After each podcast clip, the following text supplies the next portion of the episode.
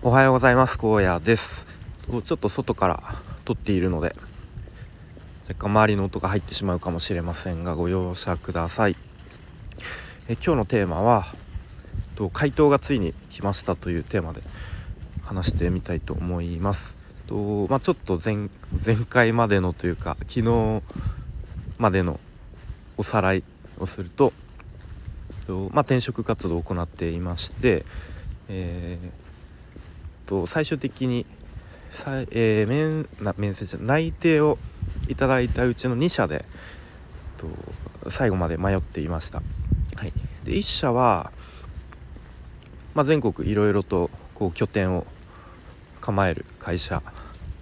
で、まあ、一応配属としては名古屋オフィスですね。でもう1社は東京に本社があって、まあ、配属も東京なのでとまあいろいろと話し合っていろいろ考えた結果、まあ、ちょっと今の愛知からこう家族で引っ越すっていうのはちょっと難しいねっていう結論になりなのでその東京の、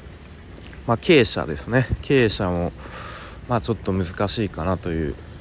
感じで考えていたんですが意外と向こうの方も、まあ、部門部長ですかね。の方もすごく頭を悩ませてくれて要はとぜひ荒野さんには来てほしいのでなんとかその名古屋に住みながらも勤務できるような、まあ、いわゆるこうリモート主体で、まあ、出勤は週12回みたいな形を取れないかちょっとこちらで検討させてくださいという感じで、えー、まあ、回答を待っていました。はい、でだいぶ引っ張ったんですけれども 昨日その回答が来まして、まあ、結論その働き方は難しい。はい要はその東京に、まあ、東京じゃなくてもいいんですけどこう出まあ、首都圏というか、まあ、関東ですね。に引っ越すことが、まあ、前提という形でした。はい。でまあ僕の中でもまあ正直そこまで、まあ、いくらこう IT 業界であの働き方柔軟とはいえ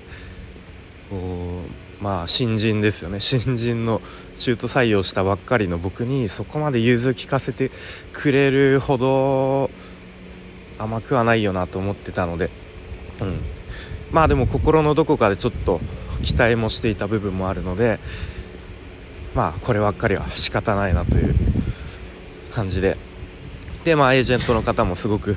いやー惜しかったねと、うん、まあその仕事内容的にはかなり成長できそうだし、まあ、今後のキャリアステップを考えてももともと僕が目指していた IT 業界っていうところだったのでまあすごく悔しいというか、うん、まあでももともとね東京での採用だったのでという形で昨日は、えー、そんなことがありました。となのでともう一方の内定をもらっていた、えー、まあ C, C 社